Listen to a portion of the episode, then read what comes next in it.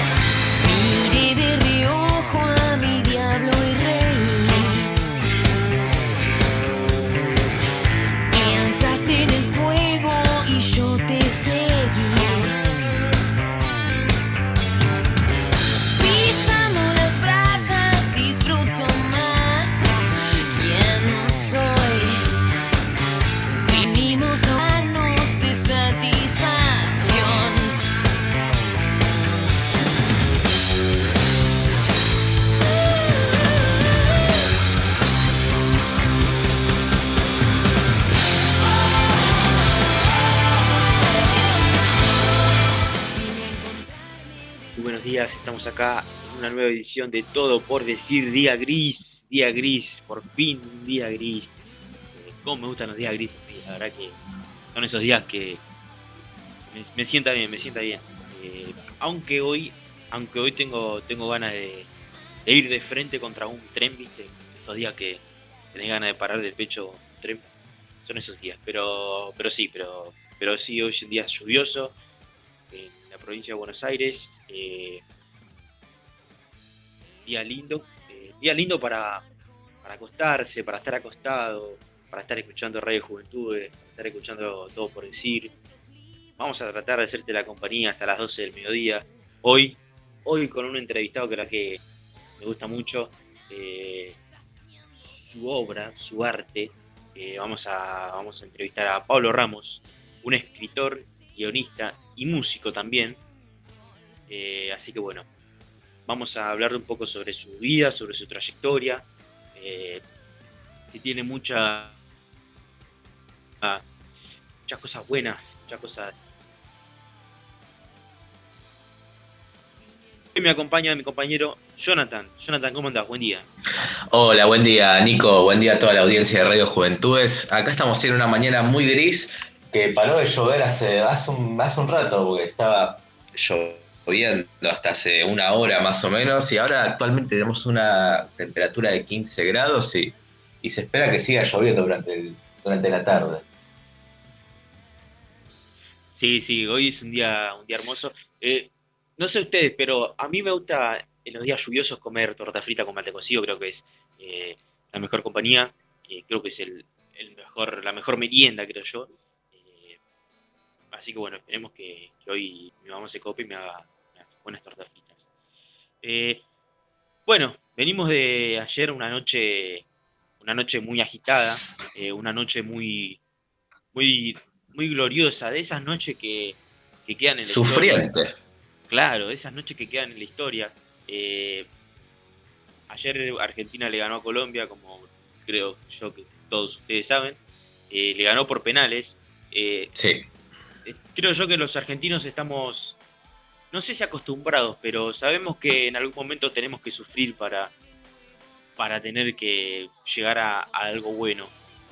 Y creo que esta no fue la excepción, y creo que ayer fue un partido muy apasionante y, y bueno, el héroe del Dibu Martínez que la verdad que que hizo algo que, que muy pocos arqueros de, lo hacen, que es tener una viveza y tener una personalidad para, para bajar al rival, para sacarle un poco de la autoestima.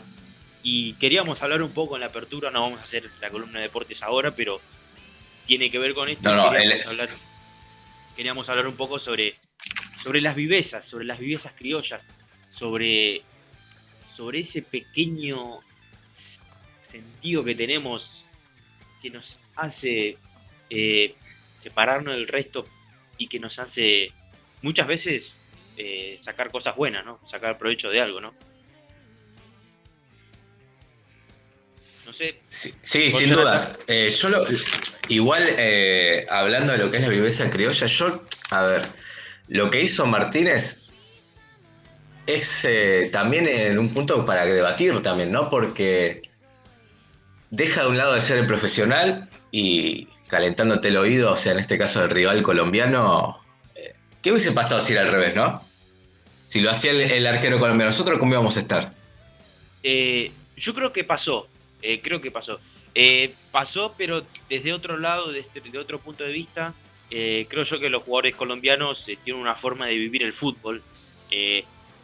voy a hacer un poco, irme para atrás, pero Cardona cuando picó el penal contra River, era un partido importante y lo picó y lo erró o sea, ahí te das cuenta que tiene una forma de vivir el fútbol.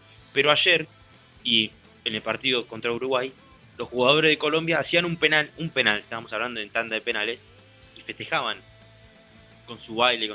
Entonces creo yo que eso el rival lo puede tomar como, como algo que como me está faltando el respeto o como, o como un folclore. Entonces se prende a eso también. Claro, Claro, es que, es que se, eh, se, abren dos, eh, hay dos ejes en cuanto a la, actitud que tuvo el arquero. Una, obviamente, la, banca por parte de la gran mayoría de, del futbolero argentino, de los hinchas de, Argentina, bancando esta actitud del arquero, y después tenés los detractores que, que repudian la acción, la falta de respeto y profesionalismo, como decían en las redes. Y yo, la verdad, uno se pone a escuchar lo que le decía y nunca le faltó el respeto en sí a, los jugadores. Eh, fue más por la viveza esa de querer desconcentrar a los jugadores en un momento que era muy tenso, como es una definición por penales, más sabiendo que accedías a una final de, Copa América. La verdad que el arquero eh, Martínez sorprendió con su gran eh, personalidad, se impuso frente a los colombianos y con esa actitud le atajó tres penales seguidos. O sea, la verdad es una locura. Y acá está, eh, entra en juego eso, la viveza criolla, ¿no? El bilardismo puro, como lo vimos ayer de la noche. Y, y cuánto argentino tiene Emiliano Martínez, que si bien no jugó en el fútbol argentino, hay que recalcar esto, eh, la viveza esa del argentino, ¿viste? De querer imponerse, le sirvió.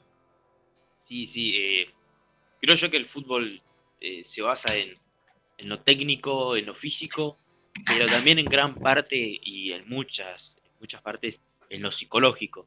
Y creo yo que un buen jugador que sepa tener y sepa utilizar eh, la psicología en el fútbol eh, tiene grandes aspiraciones, como por ejemplo el bilardismo. El bilardismo fue eso, fue eso. Eh, fue ser, estar un paso adelante del otro. Claro, fue estar un paso adelante del otro, siempre saber lo que va a hacer el rival o pensar o imaginar lo que va a hacer el rival y en base a eso construir algo. Y bueno, ayer eh, Diego Martínez, eh, para los que no lo vieron, porque jugó muy tarde Argentina, tenemos que decirlo, jugó a las 10 de la noche y muchos se acuestan temprano para ir a trabajar o para ir a la escuela. Y bueno, para los que no vieron, eh, el Diego Martínez ayer en el partido le picanteaba los penales al rival eh, diciéndole yo te conozco, yo sé dónde la vas a patear, yo sé que tenés miedo, eh, mira cómo te la atajo. Y esas cosas hicieron que, para mí, gran parte fue que hicieron forzar el, error en el rival. Es así, es así. Y trayéndolo a, nuestro argentinismo más puro, eh, ¿cuántas veces nosotros actuamos de Diego Martínez en la vida, no? De querer llevarnos por delante a algo o alguien y, y tratamos de sacar lo mejor de uno, ¿no? De tratar de imponernos desde, la parte psicológica, ¿no? Sí, sí, yo creo que muchos pueden decir, eh, no, yo no, yo esto no, no, lo hice nunca, pero creo yo que un ejemplo claro es la escuela. Cuando vos estás haciendo una prueba y tenés que ir a negociar con el profesor, o cuando te estás cerrando la nota para el trimestre y tenés que ir a negociar con el profesor, y tenés que ir a negociar y tenés que utilizar esas cartas que, que hacen que que te saquen un puntito, que tengas un puntito más, y bueno, es ahí en donde también se utiliza, ahí, ahí es donde se empieza a utilizar esa viveza. El poder de la palabra. Claro. Nada más y nada menos que algo tan fuerte como eso y la connotación que tiene, ¿no? aparte de elegir las palabras justas para desconcentrar a, tu rival, creo que, que muy pocos lo, lo pueden llegar a hacer eso, ¿no? Claro, o también cuando vas a comprar y tenés que regatear un precio, tenés que... Eh, eso también, aunque bueno, a veces podés tener razón, pero, pero eso también es viveza y bueno, hay muchas, hay muchas, muchas situaciones que hacen que, una persona tenga que tener esa viveza. Porque creo yo que si vos salís al mundo así nomás, así sin esa, esa milimétrica y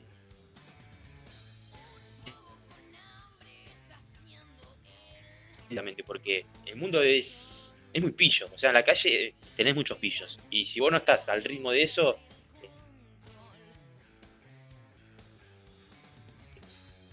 y a la pared. Entonces creo yo que muchos dicen, no, no, pero yo no, pero está mal lo que hizo Diego Martínez. Y para mí está bien, y, para mí está bien, y es más, creo que sacó a relucir, a relucir lo que, lo que todos nosotros hacemos. Sí, y además lo que la, lo que la gente a veces pide también, ¿no? Es, quiere verse reflejada en ciertas actitudes, digamos, y creo que con esta con esta actitud que tuvo, con esta forma de, de encarar la situación en ese contexto, el arquero Emiliano Martínez, eh, creo que la gente se sintió muy identificada con, esa, con esa situación. Y ahora lo banca más todavía, ¿no? Sí, sí, es como que ahora ya quedó como... Este, el día de ayer fue un día...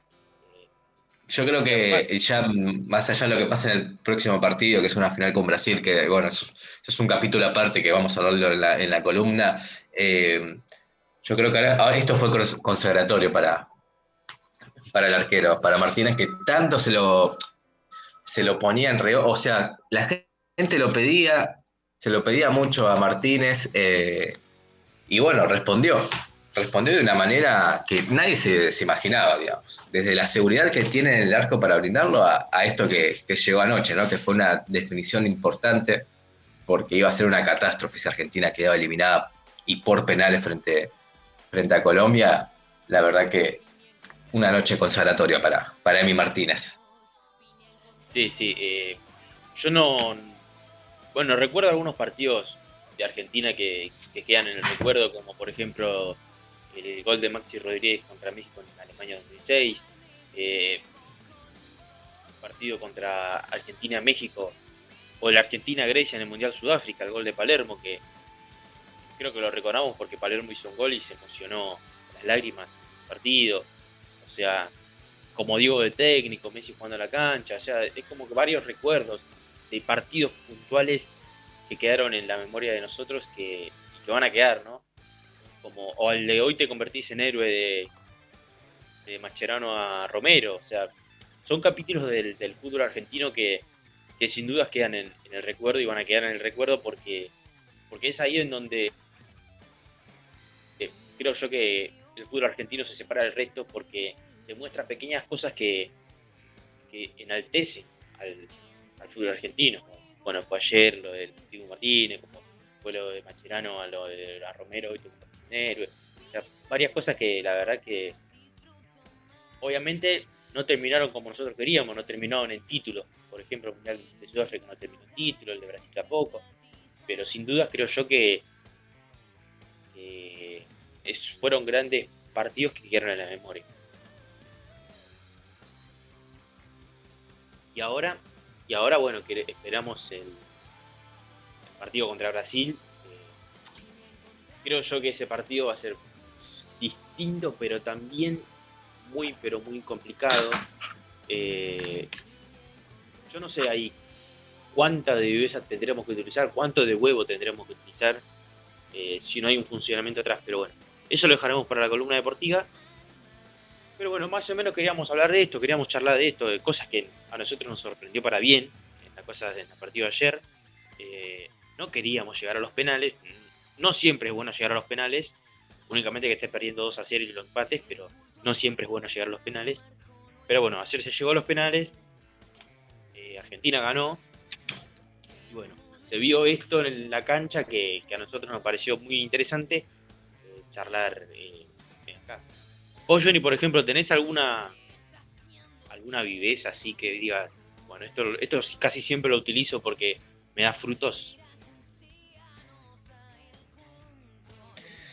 Viveza, viveza, eh, y puede ser en... Eh, a ver, ahora no se me viene nada a la mente, pero estoy lo, veo más por el lado económico, de siempre, viste, regatear los precios o, o, o buscar, viste, la, la vuelta para, para pagar menos, o sea, en cosas menores, ¿no?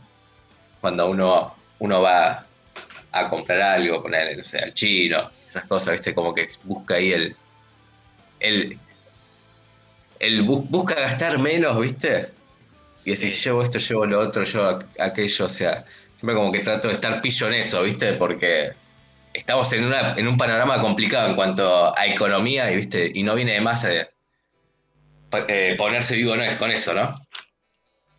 Sí, sí. Yo, por ejemplo, eh, cuando salgo con amigos, eh, hay algunos kioscos. Yo hablando de un kiosco puntual de que, que voy a comprar a veces a la madrugada y, y hay veces que compras muchas cosas y le puedes regatear un precio. Pero solamente pasa en, el horario de, de la trasnoche, de la madrugada. Claro. Porque es, es el momento donde el chabón te está diciendo, bueno, me estás comprando esto, entonces te, qué sé yo, te bajo unos 20 pesos los puchos, el, tal cosa. Entonces creo yo que, sí, como vos, es solamente los precios. Eh, después, bueno, eh, no sé, después cuando jugaba la pelota, sí, muchas cosas, pero pequeñas cosas solamente que no, no influían en nada. Pero creo yo que la mayoría de nosotros, de los que están escuchando la radio y de cualquiera que le preguntes, eh, usa la viveza en los precios. Precios. Creo yo que está ahí en donde, en donde uno saca a relucir su inteligencia. creo. Después tenés lo que se creen los vivos, pero siempre están, viste, eh, faltándole, sobreimponiéndose hacia los demás, ¿no? Como que los que se creen vivos, pero, pero no son vivos, son los giles, ponele, viste. Que siempre quieren sacar ventaja de algo. Sí, sí, podría ser, podría ser. Sí, porque muchas veces pierde de vista el- lo que es la viveza con la, con la Es falta que de muchas veces lo que es, la- claro, lo que muchas veces está como por ahí eh, mal visto ser vivo, ponele, porque ya te toman de, de ventajero o de que te aprovechas de una situación para sacar eh, un rédito propio tuyo, algo personal, digamos. Es como que hay una cierta vara, digamos, en eso, hay como algo que, te por- algo moral, viste, como que te, por ahí te, te- te limita, digamos, a, a no ser más vivo o, por ahí, viste, ma- está mal visto, digamos. Sí, sí, ahí, ahí se abre un aporte interesante porque eh, sucedía en, sucede en todos lados. Por ejemplo, volvemos al tema de la escuela. Tal, yo recuerdo el, alumno que le chupaba las medias al profesor para, para tener una buena nota. eh, cuando estaba en el club, qué sé yo, había tal pibe que le chupaba las medias para ser capitán. eh, y así sucesivamente. Y está esa persona que se cree vivo, pero en realidad, eh, qué sé yo, está está, no vendiéndose para llegar a lo más alto o, para llegar a un puesto que le, le- le venga bien, digo, perdón, le venga bien. Eh, Entonces así, por eso mismo, eh, por eso mismo se confunde la viveza con boludo. Claro, totalmente. Ahora que estamos hablando de viveza, a mí me pasó una vez, eh, no, hace poco, igual esto es reciente, eh, fui a comprar una cadena rápida de comidas, una empresa muy capitalista, eh, y se equivocaron en mi pedido. En vez de ponerle, me había pedido papas, eh, papas, chi- había pedido papas chicas, me dieron dos cajas de papas grandes. ¿Y yo qué hice ahí? Tener- Ahí, encima ahí ¿Qué podés pensás? agarrártela y te ¿Vos qué haces ahí? El vivo y te la llevas. O apelás a tu moral y decís, no, disculpen, se confundieron. Y fue ese milisegundo que dije, si el que, el que se equivocó no se dio cuenta y a él no le afecta el que me entregó mal el pedido, ¿quién pierde en realidad? ¿El empleado o la empresa? El que pierde la empresa. Pierde la empresa, no porque gana millones y millones de millones en el mundo, así que que me hayan dado a mí eh, las papas grandes en equivocación, me beneficia a mí. Y esa es el- mi viveza de llevarme las papas. Parece algo tan simple, pero al, al final terminás eh, estafando al, a la empresa. Sí, sí, sucede, sucede mucho. Eso también, eh, que, que cuando es un, una empresa grande que vos decís, bueno, esta empresa no, no pierde. No nada. Claro, no pierde nada. nada, de nada. Entonces ahí vos decís, bueno. ya- Y es así, obvio, ahí sí se aplica la viveza criolla, ahí sí. Te confundiste, lo siento, o sea. eh, encima no es que te lo van a reclamar, te van a decir, mirá, me confundí, no. te- ya- No. dicen, no pasa nada, bueno, ya fue. Eh, por eso mismo, o sea. eh, pero bueno, distinto sería, bueno, que vayas a un a parripollo, bueno. y No, no, ahí, ahí sí realmente ponele, si me pasa que es alguien, eh, que es algún lugar de barrio, que sé que es un tipo que es un laburante, lo que sea, y veo que me está entrando mal una cosa, me está cobrando algo mal, obviamente le voy a decir, no, eh, te confunde. Me ha pasado igual con, con vendedor- vendedores eh, minoristas, digamos, o gente que sabes que realmente labura para ganarse el mango, o sea, eh, para vivir básicamente, eh, de decirle, no, mira, me diste mal el vuelto, me cobraste mal, ¿viste? Porque siempre puede pasar eso, ¿no?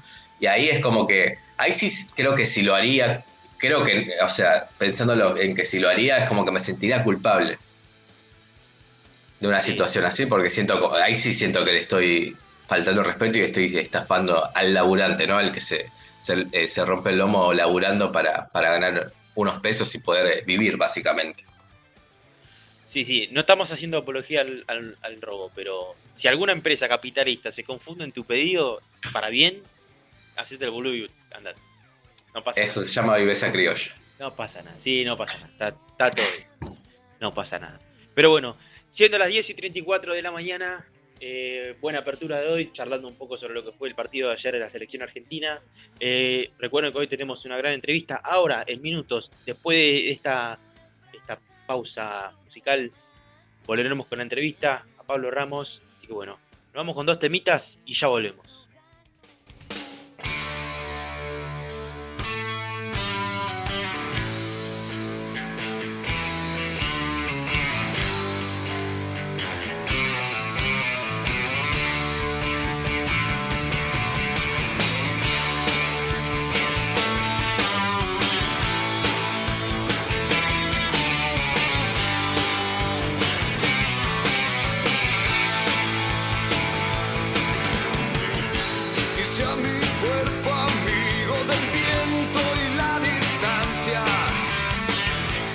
Fui a buscarle una verdad a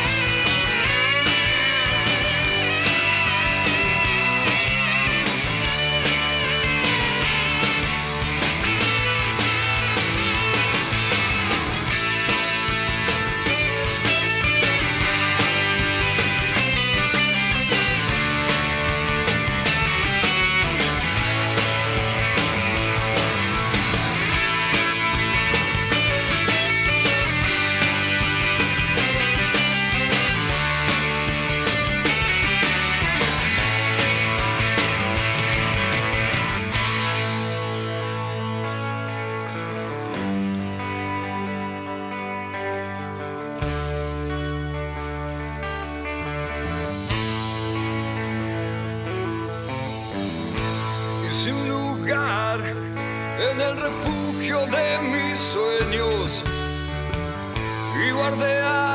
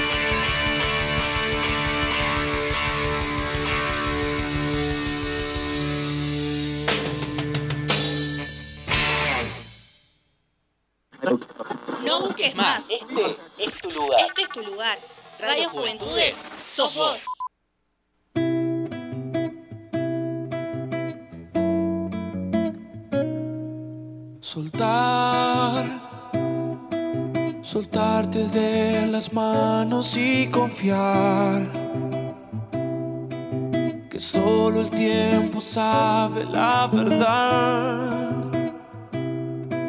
que lo que pudo ser ya no será, al menos esta vez, y así tu color se borra lluvia, al menos esta vez.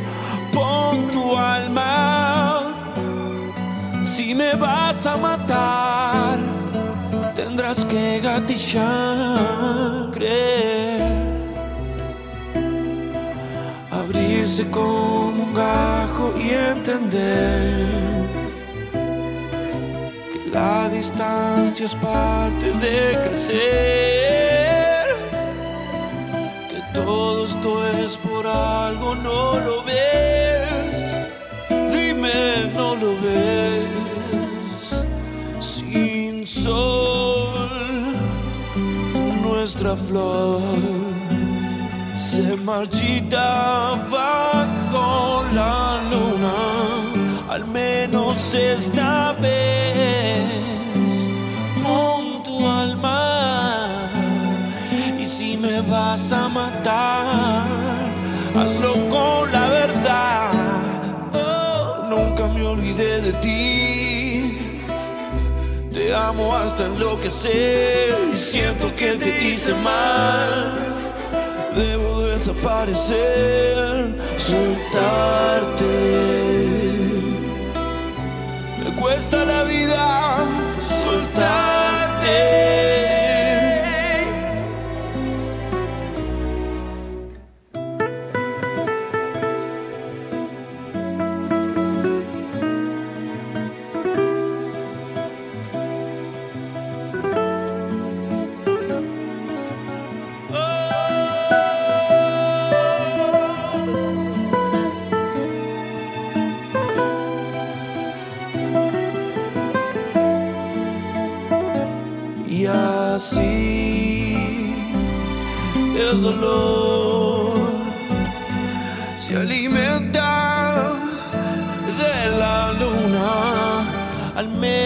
Esta vez. Muéstrame tu alma y si me vas a matar, tendrás que gatillar. Oh, nunca me olvidé de ti. Te amo hasta enloquecer. Siento que te hice mal y debo desaparecer, soltarte.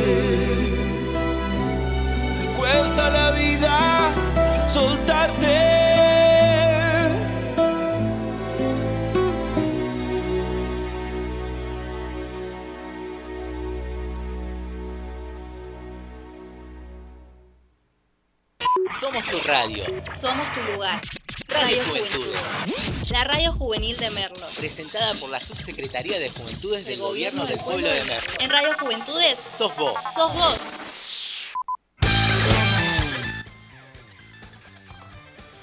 Bueno, seguimos acá en Todo por Decir, siendo las 10 y 45, ya se viene la entrevista, la gran entrevista con Pablo Ramos. Eh, pero bueno, mientras haremos un poco, hablaremos un poco de la temperatura. Eh, hoy, hoy día lluvioso, hoy todo el día lluvioso, eh, máxima 18 grados. Mañana, mañana jueves saldrá el solcito, así que mañana igualmente va a estar un poco embarrado, así que muchos planes no creo que se pueda hacer pero va a ser 20 grados. eh, 23 grados, perdón, 23 grados. Eh, el viernes, el viernes ya, ya también, ya tendremos un clima entre nublado y soleado. Que ahí sí ya se puede planear para el fin de semana, obviamente con, con los cuidados que se tiene que tener. Eh, así que bueno, el sábado tendremos también 20 grados. Ahí un poco más frío. El domingo 17 grados y bueno, ya después la semana que viene se terminó todo el calorcito que teníamos en esta semana y ya vendremos con de vuelta con el frío. Pero bueno, a disfrutar estos pocos días que tenemos, eh, estos días de, de calorcito, de, de días húmedos, porque hay mucha humedad, así que bueno, a disfrutar estos días. Ya lo tenemos a Pablo Ramos. Pablo, ¿cómo andás? Muy buen día, gracias por la Hola, entrevista. Facundo. No, buen día. ¿Todo bien? ¿Vos? Acá andamos, acá andamos. Eh, bueno, ¿cómo viene, cómo viene todo? ¿Cómo viene? To- ¿Todo Eh, qué significa? Eh, La cuenta así, bancaria. ¿eh? eh, así, el viernes, el sábado tuviste. Vamos primero a empezar por lo musical, porque me- el- lo más reciente que tuviste fue el, el- el streaming del, del sábado. Eh, Fue un show, fue- más que no fue streaming, fue un show grabado, es una producción que hacen en Avellaneda, la, la municipalidad que vos sabés que tiene una, un gran trabajo en cultura, esta gestión está laburando un montón y se llama Talentos Locales y bueno, van, eh, conmigo hicieron una excep- excepción, solo, solo se llamó locales, porque faltaba el talento, pero, pero, pero bueno, era, eh, eh, van grabando músicos así bien grabados, viste qué producción, buenísimo. sí, sí. Eh, y bueno, me tocó a mí con mi banda, porque analfabetos, tanto Leo como, como Sebastián, que fueron los primeros integrantes de La Mancha de Rolando. De hecho, quien les pusieron, quien puso el nombre La Mancha de Rolando a la banda fue, fue Sebastián, el baterista, son de las Torres de Independiente, ahí en Avellaneda. Así que bueno, entramos en esa producción de talentos locales y pude tocar mis canciones. También tuvo mi novia María, mi hijo Julio, Ariel Naone, contrabajista de Liliana Herrero, bajista de Virus. Eh, por suerte con unos músicos que tengo esa suerte, bueno, por ser escritor, de que los músicos tan buenos se dignan de tocar un rato conmigo. Así que contento. Eh, ¿Cómo es hacer música? eh, hacer música, ¿lo tenés como segundo plano o siempre lo tenés como de igual Mirá, manera? La verdad que no tengo, en, en mi vida no tengo nada en segundo plano. Cada cosa que hago la hago con todo, ¿viste? Si voy a jugar al tenis, lo tengo en, ese momento creo que soy Guillermo Vila, si voy a... eh, no, no, no, soy una persona capaz de poner en segundo plano las cosas. Me- lo que hago lo hago con todo mi corazón, me la juego a... De hecho, soy más conocido como escritor porque me fue bien, fue medio una, y seguí escribiendo, bueno, ya que lo hago más o menos bien, digo, sigo haciéndolo, ¿no? Es como ser un poco inteligente también. Pero el segundo plano en mi vida era escribir, lo primero era tocar, vengo, mi abuelo era cantor, mi hermano de mi abuelo tocaba el bandoneón, siempre en mi casa hubo más música de literatura, prácticamente en mi infancia no hubo libros, ¿viste? Excepto la Biblia y cuentos para Verónica de Paul Vivir, los, únicos dos libros que había en la biblioteca de mi. Pero, pero ya era una biblioteca. Eh, eh, no, eso, entonces me pasa eso, ¿viste, Facundo? Cuando hago algo, trato. ¿Vos tenés algo que ver con Juan Román Riquelme? Ahora que veo Facundo Riquelme, no. No, ojalá, ojalá, ojalá. No, así me lo presentás. Bueno, eh, no, nada, eso. Sí, lo hago con todo mi corazón. Compongo canciones desde chico. Eh, tengo mi gran amigo, mi mejor amigo de la infancia, desde los cuatro años, Ernesto Snager, que es el chino de mis historias, que es quizás el- uno de los mejores guitarristas de Argentina y uno de los mejores compositores de folclore instrumental, así de, con que tengo una relación desde los cuatro años, que sigo teniendo.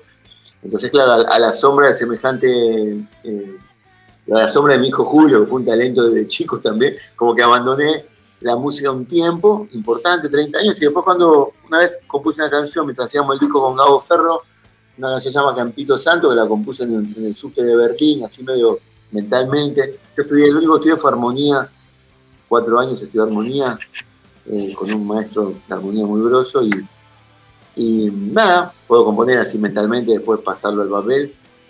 Y ahí Gabo le, mandé el tema y Gabo me dice, vos cantás re lindo, volví a tocar, volví a cantar. La verdad que mi amigo Gabo me dio, me devolvió a, la música. Y hoy parece que se está armando algo que, que promete, porque la verdad que tuvo un montón de visitas el show y tiene la posibilidad de, bueno, si, lográs un público de 300 personas, ya man- podés mantener una banda funcionando, que a diferencia de la música necesita dinero, ¿viste?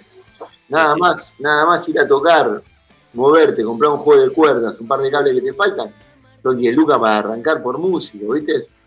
Una movida, eh, tocar, cosa que la, la literatura no te, no te pide nada, ¿viste? Más que una- un papel y una lapicera, un cuaderno o una máquina de escribir, ¿no? Un poco más ¿Qué se te hace más fácil? Eh, obviamente puede ser una pregunta medio, medio pelotuda, ¿no? Pero ¿qué se te hace más fácil? Eh, ¿Escribir un, un libro, un cuento, algo así? ¿O escribir música? Porque hay que, o sea, tenés que hacer qué a la música, a la, a la letra, a que todo sea perfecto. O sea, ¿cómo, cómo es? Para mí es mucho más fácil ah, escribir una canción, bueno, yo no escribo una sinfonía, ¿no?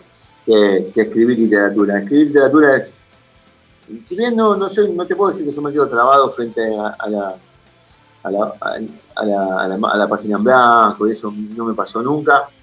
Eh, es más difícil escribir literatura por lo que implica en la persona, por lo alienante que es, por lo, por lo, por lo aparentemente parco que es. Vos agarras una guitarra, un piano y ya suena, y ya le das un clima, en vez, estás metido ahí con una con, una página ahí estás como en, la nada, no sabes si eso funciona, no, suena, no tiene, eh, no se manifiesta. Yo toco una nota en, la guitarra y ya hay todo un universo, no es un, ruido, es un sonido afinado en 440 Hz, el lugar exacto que Bach averiguó donde, de- donde se puede, el lugar de pivot donde se puede ir para abajo y para arriba, fíjate, ¿no? De- esta idea del do central, del clave bien temperado, para arriba y para abajo, fíjate que un piano llega más grave, casi no lo podrías identificar, y más agudo ya sería insoportable, como que Bach acomodó todo nuestro espectro sonoro, eh, lejos del ruido, ¿no? Y entonces es, es mucho más armónico eh, componer, aunque se salga mal, aunque sea, eh, es mucho más compañero, ¿viste? Eh, entonces la literatura implica mucho más alienante, implica ponerte ahí, ponerte ahí, no, no- nadie te, te aplaude, vos lo ves, yo tengo una que anda dando vuelta a María, mi novia, ahí atrás, que la ves, que es la que cantó en Mansa, la canción que dice a mi hermanita, ella, ella canta precioso y cuando ahí estaba con mi amigo, estaba con mi hijo, entonces, por ejemplo, compuse esa canción para mi hermanita que murió y, y, y la pude compartir con mi hijo, con mi novia, y es una emoción enorme que alguien cante, eh, ¿no? Bueno, también cuando alguien lee algo así también, pero bueno, me, me, hablabas de escribir. Escribir me parece más difícil en el sentido de que te pide mucho más de tu requiere mucho más de tu soledad, te pide mucho, mucho más sacrificio, está. Es más sacrificado escribir que tocar, me parece. Eh, Una vez me reí porque vos te vas a reír, viste los tipitos me dedicaron una canción que es La Ley de la Velocidad. sí, sí. Y que yo. Entonces me manda un pibe, muy joven, me- fanático ella, me manda un mensaje, pues no me acuerdo por qué, por qué red, y me dice, puede ser que vos hayas escuchado un tema de los tipitos y entonces escribiste una novela. Y yo le contesté en joda así, escuché, un viernes escuché la, la canción y el sábado escribí la novela, ¿viste? Estuve dos años escribiendo una novela súper traumática y después, bueno, si la canción sale, sale. Y Willy compone en dos minutos. No quiere decir que esos dos minutos no impliquen 10 años de haber estudiado armonía, piano, por supuesto, pero, pero vos conocés el chiste este de Picasso, que se encuentra, va Picasso ahí al Prado en Madrid y, y una señora lo ve y le dice, maestro, mi hija pinta, ¿lo conocés ese chiste? Bueno, No, no, a ver, es pero- muy tonto, pero muy significativo, no es nada tonto. Y dice, bueno, señora, qué sé yo, nada, pero por favor, maestro, no, no me haría un dibujito, no me haría la palomita. No tengo nada. Si la señora le alcanza una servilleta y una velapitera. Y Picasso le hace la palomita. Y la mujer se lo da y le dice, bueno, maestro, gracias, muchas gracias. Y él le dice, gracias no, son 5 mil euros, señora. Pero ¿cómo, maestro? Me va a cobrar 5 mil euros si lo hizo en 30 segundos. No, no, en 30 años. No lo hizo. Ahí, por supuesto, en, la, en el bagaje, para que un músico componga una canción en 5 minutos hay 30 años, ¿no? Pero, Sí, sí. Pero bueno, pero un, un escritor también tiene muchos años y a su vez escribir también lleva mucho tiempo, ¿no? Ahora sale el- se convierte en una tetralogía, así te conté cuando nos conectamos. Sale en diciembre, ahora se corrió un poco la fecha, sale de esta noche tan oscura que es la cuarta pata de la saga. Ahí termino con toda la historia de Gabriel, que es una historia sobre la sobre la muerte de su hermana, por supuesto que eh, exorcice ahí la muerte de mi hermana.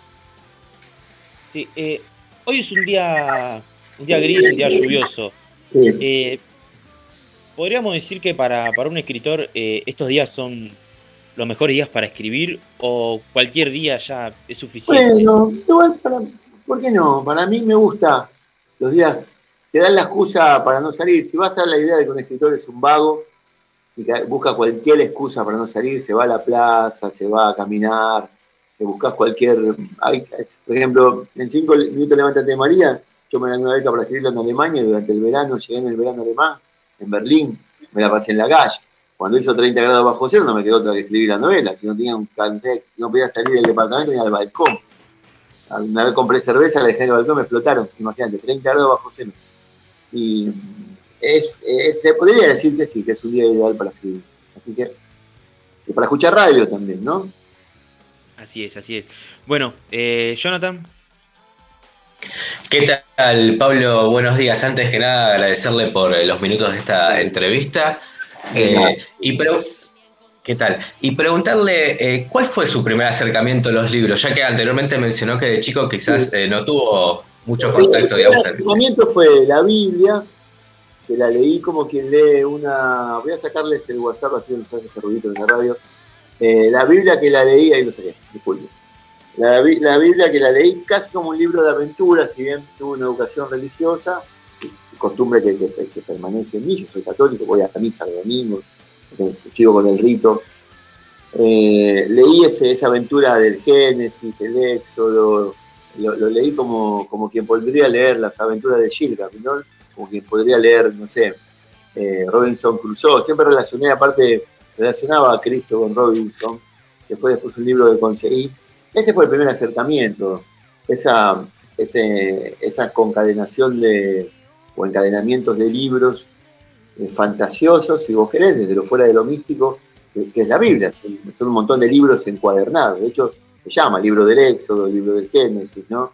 El libro y todo- toda esa sucesión de libros, hasta la aventura de Cristo, que siempre me pareció, sobre todo, sobre todo, un evangelio, no el de San Mateo, sino el de San Marcos. Que hoy teológicamente me interesa el de San Juan.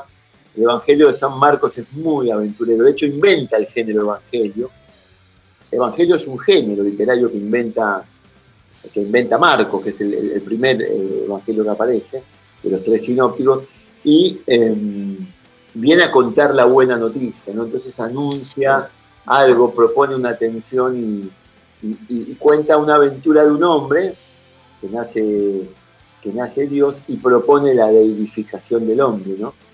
Eso es lo interesante de ese evangelio, me siempre me impacto que propone sean como el Padre, sean perfectos como el Padre lo es en el cielo. Lo que propone San Marcos es que seamos Dios, la deidificación del hombre, o sea, y me parece una aventura formidable. Y lo viví como esa aventura, después por supuesto entró la lectura religiosa, ustedes saben que, hay varias, varias, hay cuatro planos de lectura de la Biblia, pero bueno, hablamos del primer plano que es el literal, fue mi primer libro. Después abandoné la literatura y siempre cuento esto cuando, cuando tuve esos inconvenientes con mi padre, me fui a vivir a la calle y, buscaba changas, trataba de no volver a lo de mi mamá, a veces volvía. Yo me iba a la biblioteca del Congreso, que sigue abierta. Hoy, hoy cierra a las 5 de la mañana y abre a las 6 y media, por tanto, una hora y media cerrada nada más. En aquella época estaba 24 horas abierta. Y te daba de la noche un té y, unos sándwiches de miga. Yo iba a buscar los té y los sándwiches de miga. Y un mozo muy amable que un día me trajo la isla del tesoro medio para disimular que yo estaba ahí, me dejaba más sanguchitos, un divino, a, varios pibes que iban ahí. Se había corrido la bola y de repente había varios pibes ahí. Ni sabía leer. Yo me acuerdo de uno, Onda Menes, tenía el libro al revés, que se lo enderecé yo. Al revés, al revés de verdad. O sea, te, hacía que miraba un libro, pero te iban ahí a buscar el, el Sin embargo, me conmovió, que nunca lo dije esto en ningún lugar, ahora que lo recuerdo, me conmovió mucho ese chico de otros chicos que frente a un, a un libro que no estaban leyendo, bajaran la voz. Adentro de la biblioteca bajaban la voz como si un, respeto ancestral, un respeto instintivo hacia la memoria de la humanidad, que es un libro, más respeto que alguien que quizás hizo la universidad, que quizás entra hablando fuerte. Eh, ¿No? ¿Conocen este chiste? Estoy medio chistonto hoy el chiste este de Macri que entra a una biblioteca y, dice a los gritos, por favor, con los hijos, eh, dos Big Mac con papas fritas y sé yo, y la biblioteca le dice, señor presidente, esto es una biblioteca. Bueno, bueno, dice, dos Big Mac con papas fritas. más o menos, más o menos lo mismo. No tan bruto como este hijo de puta, pero más o menos. Eh, estamos en un momento en la sociedad en donde, bueno, hablamos de Macri, que es un gobierno nefasto, y creo yo que es donde la juventud resurgió y creo yo que en algunas cosas tomó la posta y hizo parte de un cambio eh, social, ¿no? ¿Vos cómo lo ves? ¿Cómo ves a la juventud? ¿Cómo, cómo notas a la juventud? Eh, la juventud es un concepto bastante complicado. Primero implica una, una burguesía eh, implica no tener que trabajar eh, para vivir, poder ir a la universidad. más allá de que, el peronismo logró una universidad pública, em, yo no tuve juventud. Yo trabajé desde los 12 años, no pude terminar la primaria, casi ninguno de mis hermanos la tuvo. Eh, la infancia y la juventud son conceptos que nada tienen que ver con la biología. Yo veo a algunos jóvenes, algunas personas jóvenes, como pueden ser mis hijos, muy metidos, en, uno es músico, el otro, bueno, es filósofo y, poeta. Y puedo ver a alguna gente de determinada edad eh, que tiene la, posibilidad de, cambiar las cosas. Después veo otra parte de la juventud con, ideas muy firmes sobre, por ejemplo, lo inclusivo, sobre el género, pero sin embargo eh, que la tratan de imponer de una manera casi eh, prepotente, que no está funcionando eh, o que funcionará, no lo sé. No tengo. La juventud es una cosa muy rara. Una vez yo lo increpé a mi abuelo, yo tenía 16 años, mi abuelo era cantor de tango. Yo no sé que estaba protestando por algo y me dijo: No me hagas envejecer con tu protesta, que me llevó muchos años ser joven, ¿no? Acuérdate que eh, la idea de juventud es eso. Vos recordás cuando Sartre sacó la náusea, la juventud en París se vistió de negro y fue a emborracharse a los bares y a fumar opio mientras Sartre tomaba anfetamina para seguir militando y seguir escribiendo. A veces eh, es un concepto bastante relativo. No veo ni dejo de ver nada. Yo divido a la, gente mm, en dos medio maniqueísta en ese aspecto lo mío. Yo creo que está el pueblo y el antipueblo. Y la definición de pueblo es la definición que diera el padre Mujica. Para mí, entonces hablábamos con María, pueblo es todo aquel que no explota y lucha contra la explotación. Tenga la edad que tenga, eh, me parece que si no explota y lucha contra la explotación, y cualquier persona joven tiene a alguien limpiando su casa, dejó de ser joven en el acto. Si tiene una señora de la limpieza, dejó de ser joven en eh, para mí, a mi manera, está envejeciendo el mundo para siempre. Por ejemplo. Entonces, eh, también puede explotar a su madre, puede explotar a su padre. Eh, y después hay grandes, grandes títulos. En los grandes títulos, en los grandes conceptos morales, no se define la humanidad, se definen los pequeños actos cotidianos. Por eso elijo la literatura y no la filosofía, que intente conceptualizar al hombre, no intento, eh, elijo la literatura que intenta narrar a cada hombre y cada mujer. Cuando digo el hombre me refiero al varón y a la mujer. Disculpen, disculpen mi manera antigua de hablar, pero creo que hasta que no cambie en mí naturalmente el habla, eh, ¿viste? como diría Emerson, el, lenguaje es un, es un, ente vivo, ¿no? Cuando escribo sí puedo corregir eso, pero cuando hablo, fíjate que todavía en las discusiones eh, se puede usar mucho el inclusivo, pero cuando se pone efervescente una discusión, hasta los que tienen el inclusivo se lo olvidan porque no está, eh, no se eso quedará o no quedará con el tiempo. Eh, lo que hay cada vez más excluidos socialmente, eso es lo que, lo que veo, ¿no? Esa exclusión social crece, la pobreza crece, el capitalismo, eh, más allá de patriarcado o no, necesita desesperados y lo genera, gente que haga el trabajo que nadie quiere hacer por nada prácticamente, ¿viste? Entonces, bueno, eso es lo que veo, veo, eh, tengo una, me da esperanzas. Eh, la pregunta es otra, quizá, la pregunta sería, ¿salvarías eh, Sodoma y Gomorra por 10 justos? Yo sí. ¿No? Bueno, y yo creo que hay más de 10 justos, por lo tanto todavía hay una esperanza humana. Esto que dice Bukowski en este poema que está ahí en Oda Paco, que lee María, dice, ¿qué puso este cerebro en mí? ¿no? Se niega, nunca dirá no. Trata de ver una esperanza. Todo tiempo pasado, aunque me fuercen, yo nunca voy a decir que todo tiempo pasado fue mejor. Mañana es mejor, dice Spinetta, ¿no? Pero y para hacer un mañana mejor hay que, hay que, hay que abrir un hoy, ¿viste? Hay que hacer algo concreto hoy por alguien. Llamar por teléfono a un amigo que sufre, levantar la vista en la calle, bajar una si no tenés dinero para darle algo al, que limpia el vidrio del auto, bajar el vidrio para decirle no tengo dinero, ¿no? Eh, eh, no hacer una seña. Exacto, sería yo, eh, yo implica tiempo y, yo creo que hoy que la palabra amor se deletrea T-I-E-M-P-O, así, tiempo. Amor es tiempo. No, no, le hacemos una seña a un tipo cuando nos lee el libro como diciendo no, no, no, no, y después, bueno, estamos chateando boludeces. Y bueno, pero bueno, supongo que todo, todo cambio va a venir desde, desde el interior del hombre, la mujer, hacia el exterior. Hoy la, física cuántica lo, lo, confirma, la realidad es una construcción subjetiva. Eh, construyamos una subjetividad mejor, más justa. Claro, eh, Pablo, mencionabas que es, eh, para el amor se necesita tiempo, para la lectura también se necesita tiempo. Hoy por hoy... Eh, no, eso, eso, eso, eso, no, no, no.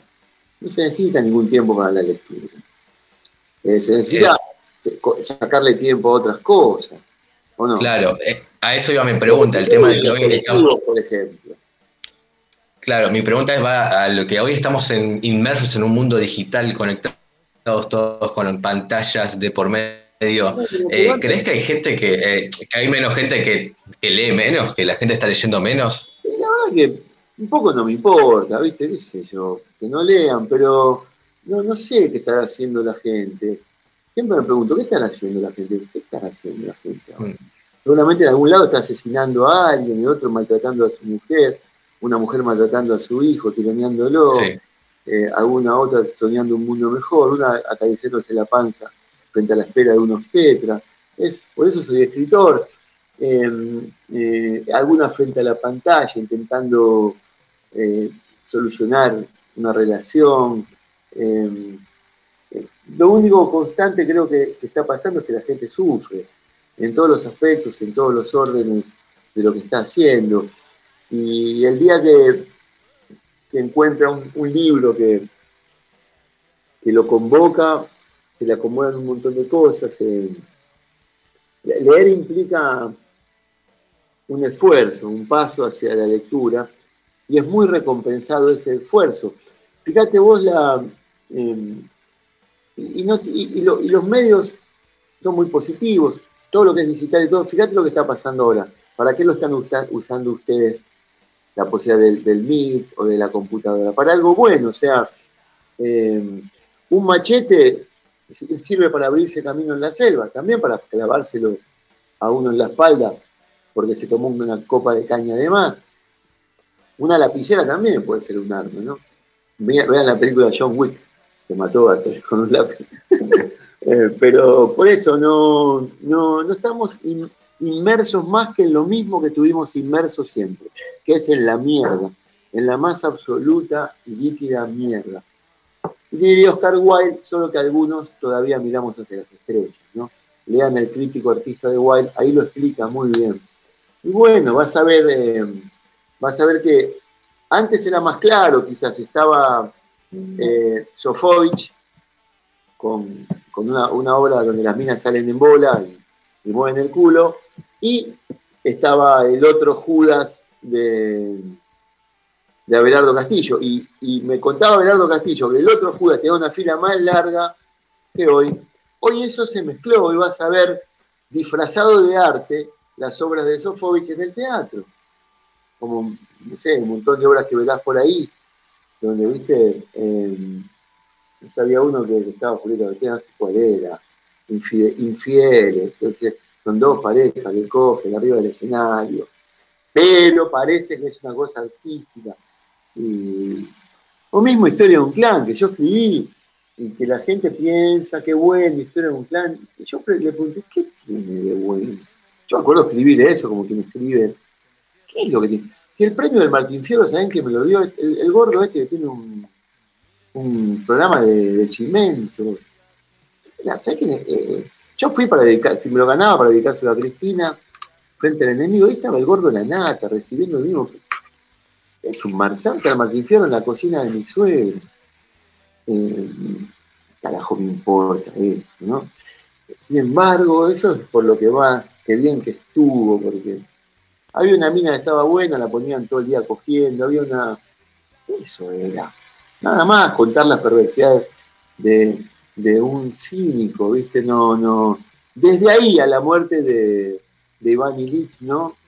Eh, cuenta la historia de un tipo que quiere morir bien, ¿sabes la distancia que hay? ¿Sabes la distancia que hay? Distancia que nadie va a ver, porque hoy el arte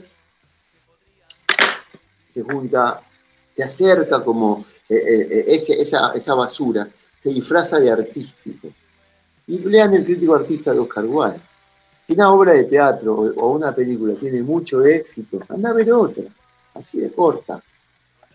No va a salir defraudando.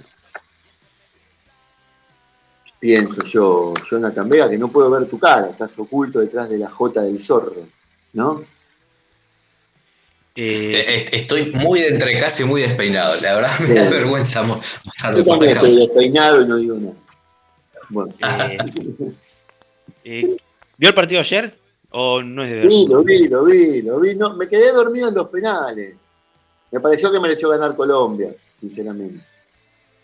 Pero a veces nos viene bien un poco de suerte, porque Messi está jugando bien, Di María está jugando bien. Lástima el gol que se, que se pierde. eh, Lautaro. no, ¿Eh? Lautaro Lautaro. Martínez. Qué bien, qué buen jugador, ¿no? De Avellaneda. Sí. ¿Usted hincha de? Y soy de medio, no soy tan futbolero, soy de Arsenal, ya sabes, de Independiente por mi papá, de chico fui a ver Independiente mucho, pero soy fanático de Riquelme, fanático, por supuesto, de Diego ni hablar, fanático de Bocini, y me gusta mucho más el, el- el automovilismo y, y el boxeo. Me gusta mucho la Fórmula 1. Hincha de Ferrari. El automovilismo hincha de Ford, Chevrolet. Ferrari, Ferrari y por supuesto de Chevrolet. No, por supuesto. Ford ni en pedo.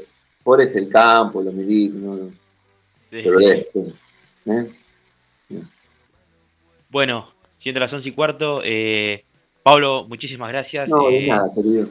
la verdad que esta charla nos viene muy bien a nosotros porque nos hace reflexionar un poco Dale. y, y la verdad que muchísimas gracias, muchísimas gracias por tu tiempo y por esta charla. No, gracias a vos, Facundo, gracias, Jonathan. Cuando quieren, antes de que salga la novela en diciembre, les puedo pasar un adelantito, una primicia y la, y la luquean un poco y nos volvemos a conectar cuando salga el libro.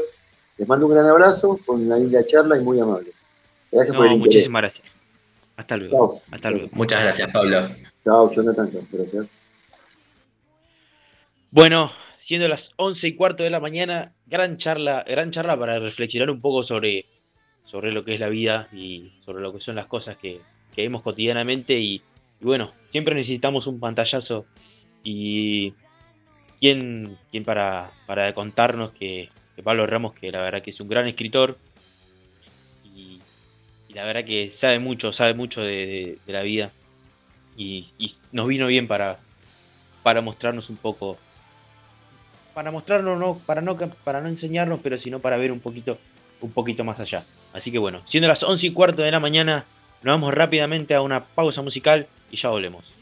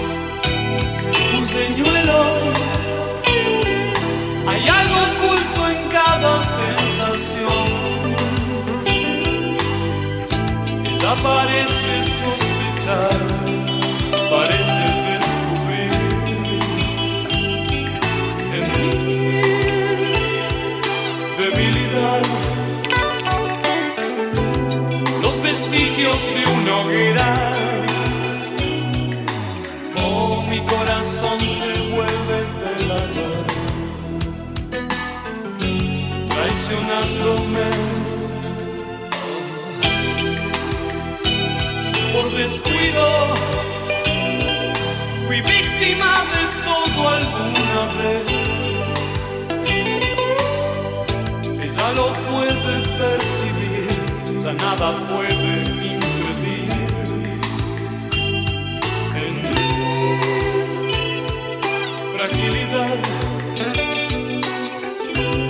es el curso de las cosas.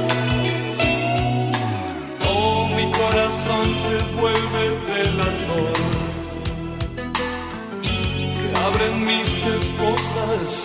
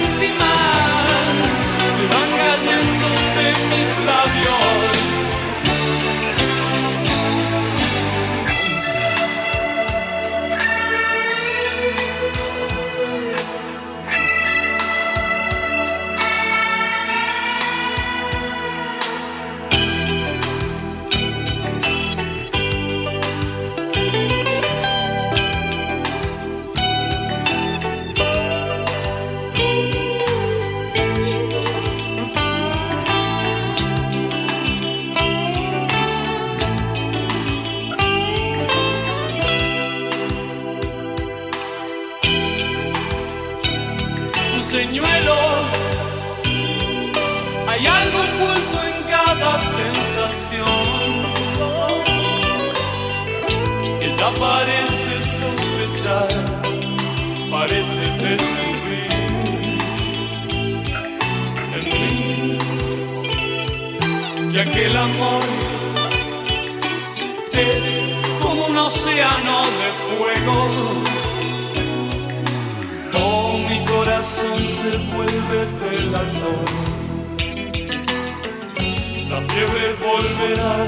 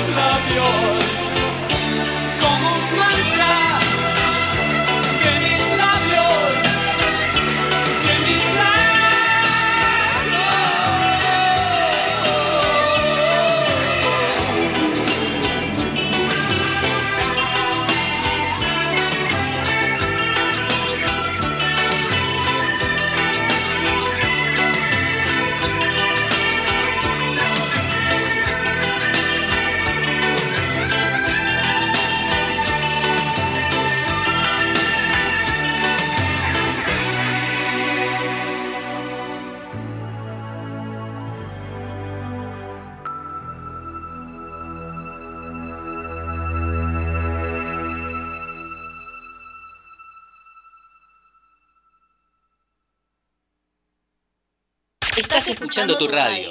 Radio Juventudes. Sos vos.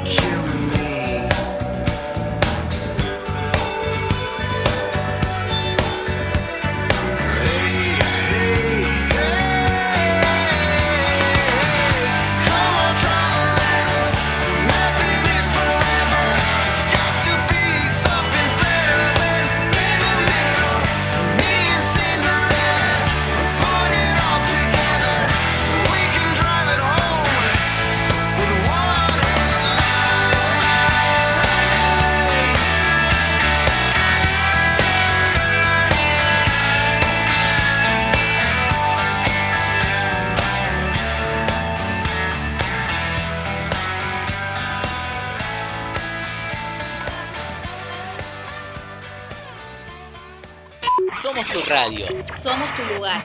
Radio Radio Juventudes. Juventudes. La radio juvenil de Merlo. Presentada por la Subsecretaría de Juventudes del Gobierno del Pueblo de Merlo. En Radio Juventudes, Sos vos. sos vos. Bueno, seguimos acá en Todo por decir en Radio Juventudes, siendo las 11 y 25 de la mañana. Nos vamos rápidamente a las noticias de Twitter para informaros un poquito sobre lo que está pasando en el país, en el mundo, para tener un pantallazo sobre, información que nos vendría bien tener. Así que bueno, Jonathan, Sí, las tendencias en Twitter, la verdad, hay variadas. ¿eh?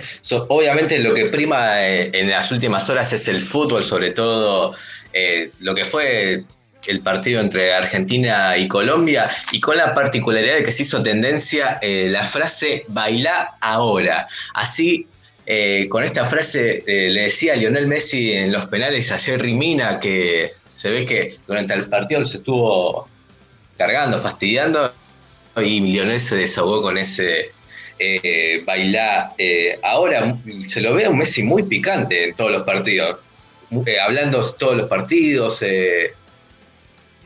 imponiéndose, ¿no? Creo que estamos en una, estamos viendo un Messi un poco más, más combativo, ¿no? En, la cancha. Antes, no se lo veía, se lo veía como más introvertido, quizás. sí, yo creo que, que por la edad, creo yo que le quedan pocos torneos por jugar en la selección argentina. Y creo yo que sabe él, más que nadie, que, que esta es la gran chance de, ganar un título. Y creo yo que está haciendo todo lo posible para, para lograrlo. Creo que desde, la unión en el grupo y todo eso lo que, lo que conlleva, creo yo que está teniendo esta particular participación desde el lado eh, extrafutbolístico, ¿no? Pero creo Sí, que sabe que es la última chance.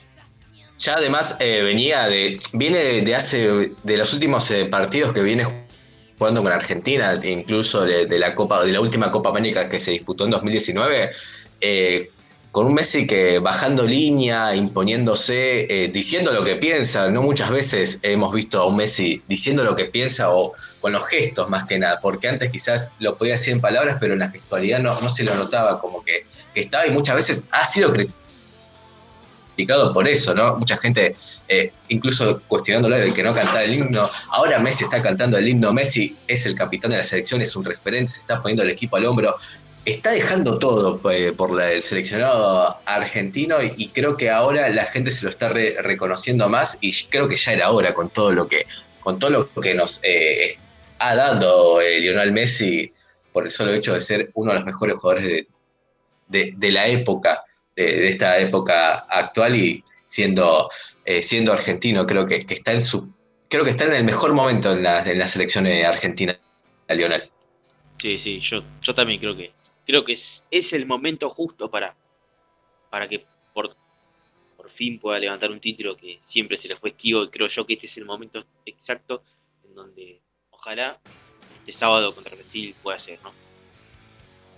Sin dudas. Eh, otra de las, de las tendencias, eh, quizás un tanto más llamativa, sobre todo para acá, por el lado de Argentina, es la tendencia de Richard Donner. ¿Quién es Richard Donner? Richard Donner fue el director de la primera película de Superman en el cine, Superman, que se estrenó en el año 1978. Eh, también fue el creador, de, el director de la película Los Goonies, Arma Letal, todos clásicos ya del cine.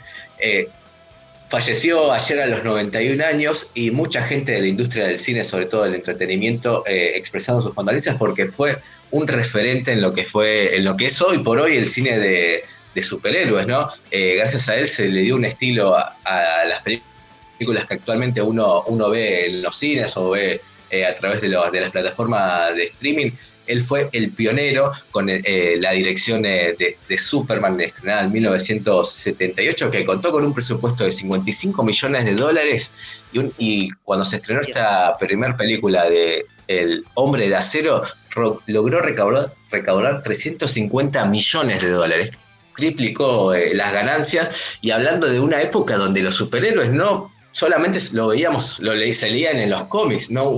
era, son una de las primeras adaptaciones fiel de, superhéroes a, la gran pantalla y por eso eh, el legado que, dejó luego este, este gran eh, director, eh, que ha trabajado también con Steven Spielberg, ha trabajado con Zack Snyder, ha, trabajado con Kevin Feige, también el presidente de lo que es Marvel Studios hoy. La verdad ha sido un grosso de, la industria y ayer lamentablemente falleció a los 91 años. Y otras de las tendencias también en este, de este lado, en lo que se refiere a, la música en este caso, se trata de Sky. Sky está en las tendencias de Twitter. ¿Por qué? Porque el indio le comentó una foto a Sky Bellison. Con un sutil emoji. es, el emoji. Yo no lo entiendo todavía. Es como que uno.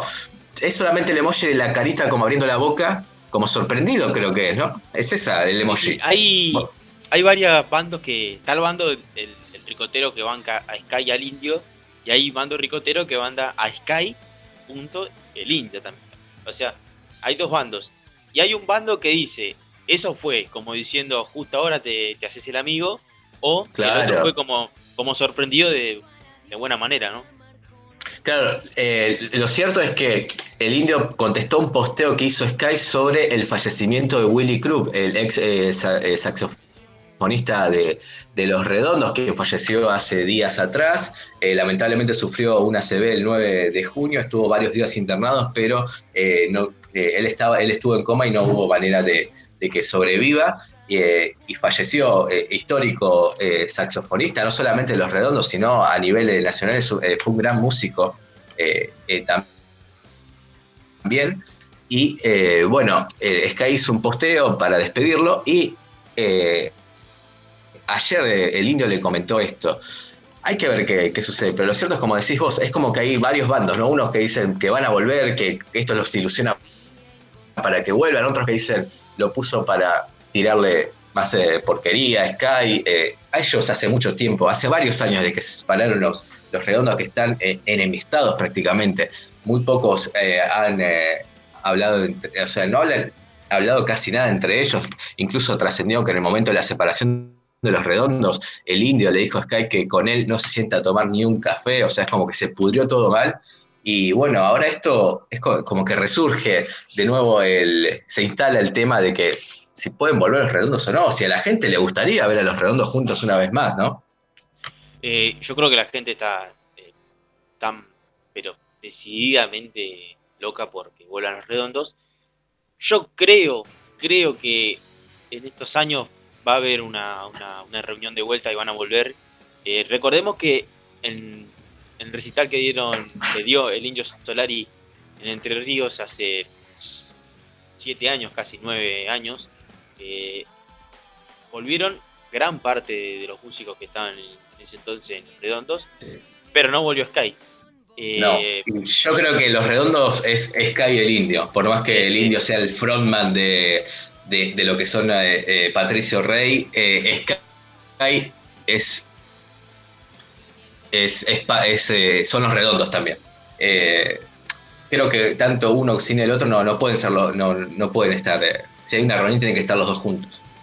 Sí, sí, por eso mismo, yo creo que, en los próximos años seguramente eh, van a haber novedades y ojalá, bueno, nos den ese último concierto que sea, que sea glorioso porque va a ser histórico para, para el rock nacional en Argentina. Así que bueno. ¿Queda más?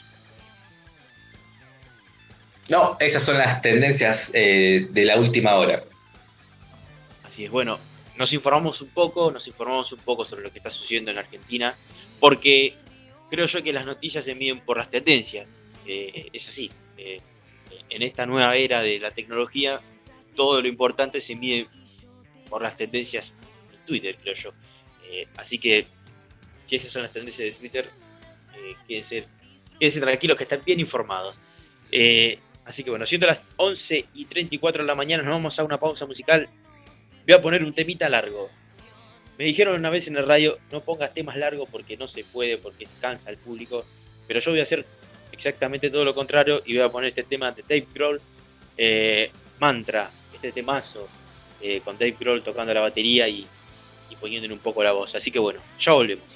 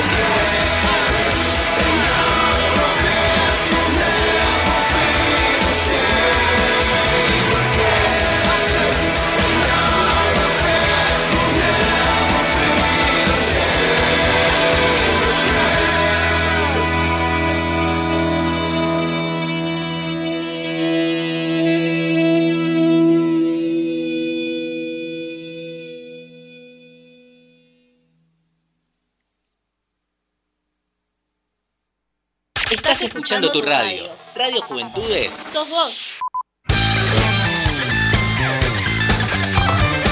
Volvemos acá para hacer ya el último bloque del programa. Ya nos vamos yendo, ya terminamos este gran día miércoles eh, con entrevista, eh, con charla. La verdad que fue un gran programa. eh, espero que ustedes, ya en el público del otro lado, nos hayan disfrutado.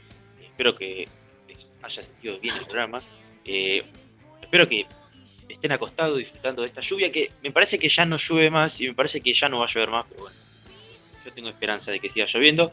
Pero bueno, nos vamos rápidamente, rápidamente a la columna deportiva de Jonathan. Vamos a charlar un poco sobre el deporte, sobre lo que está pasando en la Eurocopa, la Copa América y otras cositas que queden ahí sueltas. Sí, así es, eh, Nico. En cuanto a, bueno, a la Copa América, como ya todos saben, eh, Argentina va a jugar una nueva final de Copa América. Lo va a hacer el próximo sábado a las 9 de la noche. Nada más y nada menos que frente al local, frente a Brasil. Que parecía que en un principio Brasil iba a ser, iba a ser el cuco, o sea, que se iba a pasar a todos los eh, rivales por arriba.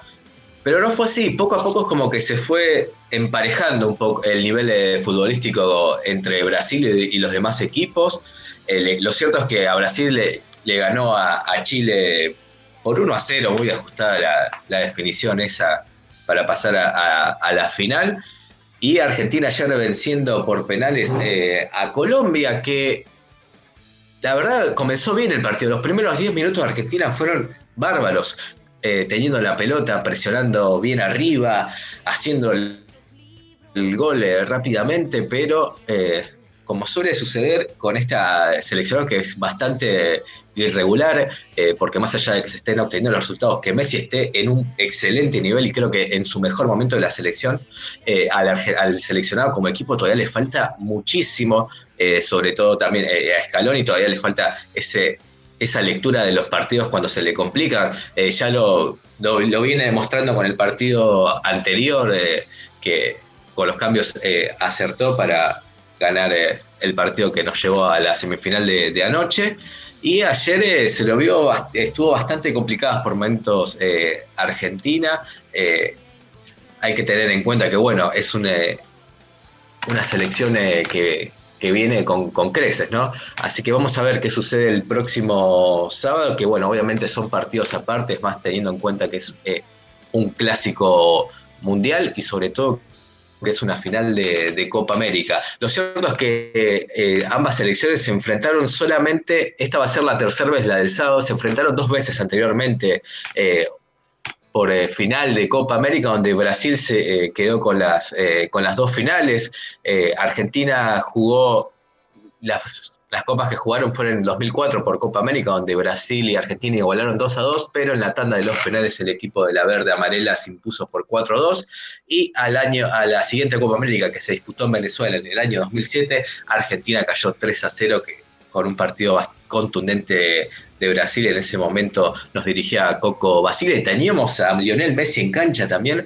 Eh, Juan Román Riquelme, Sebastián Verón, el Pato Bondancier en el arco. La verdad, era un gran equipazo que tuvo Argentina, pero se enfrentó al temible eh, Brasil en el 2007 y perdimos 3 a 0. Así que en el Estadio Maracaná el próximo sábado a las 9 de la noche, Argentina va a ir por la hazaña, por el milagro, que es nada más y nada menos que ganarle a Brasil y de local.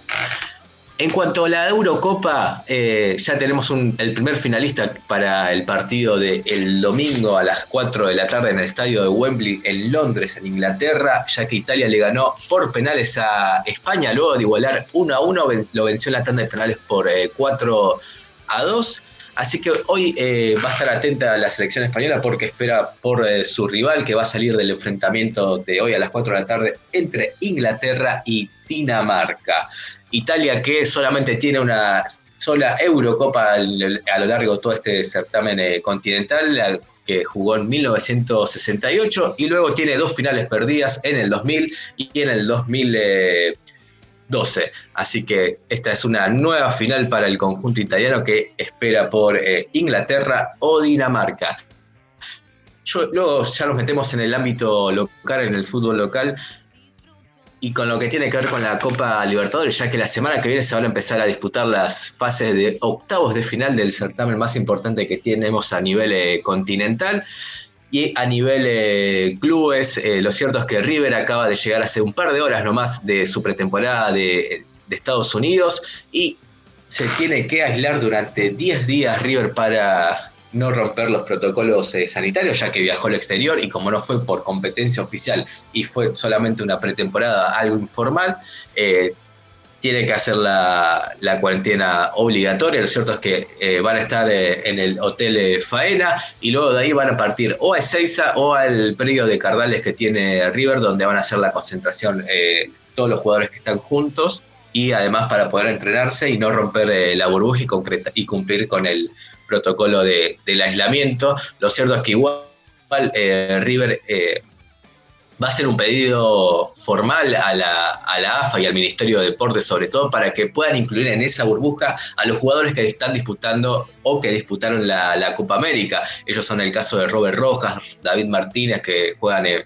el seleccionado paraguayo, Nicolás de la Cruz, que juega para la selección uruguaya, que ellos ya eh, no están disputando la, la competencia, pero eh, tienen que insertarse nuevo, nuevamente en el equipo de Gallardo y actualmente Gonzalo Montiel y Franco Armani que están disputando la Copa América con la Argentina, luego también tienen que sumarse al conjunto dirigido por Marcelo Gallardo, habrá que ver qué, determinación toma el Ministerio de Deportes, si aprueba esto o no, hay que ver. En las próximas horas vamos a tener eh, más información respecto a eso.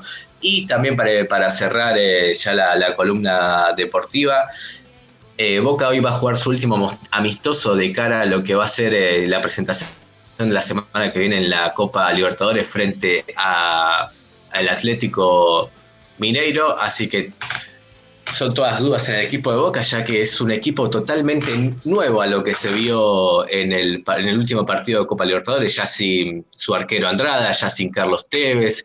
Eh, todavía no recuperaron a Cardona, hay que ver si se llega para el partido del próximo martes. Lo cierto es que Boca va a buscar, eh, eh, va a jugar este amistoso frente a Sarmiento, en, frente a Sarmiento de Junín en Casa Amarilla.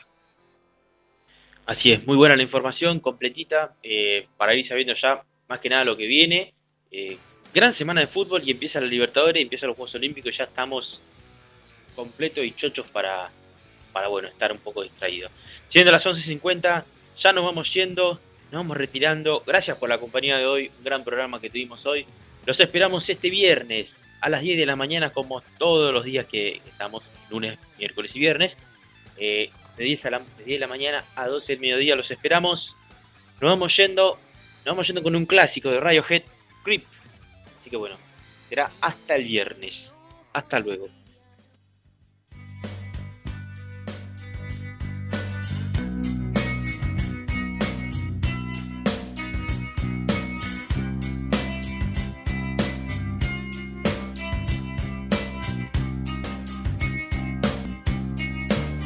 Were before. Couldn't look you in the eye. You're just like an angel. Your skin make me cry. You float like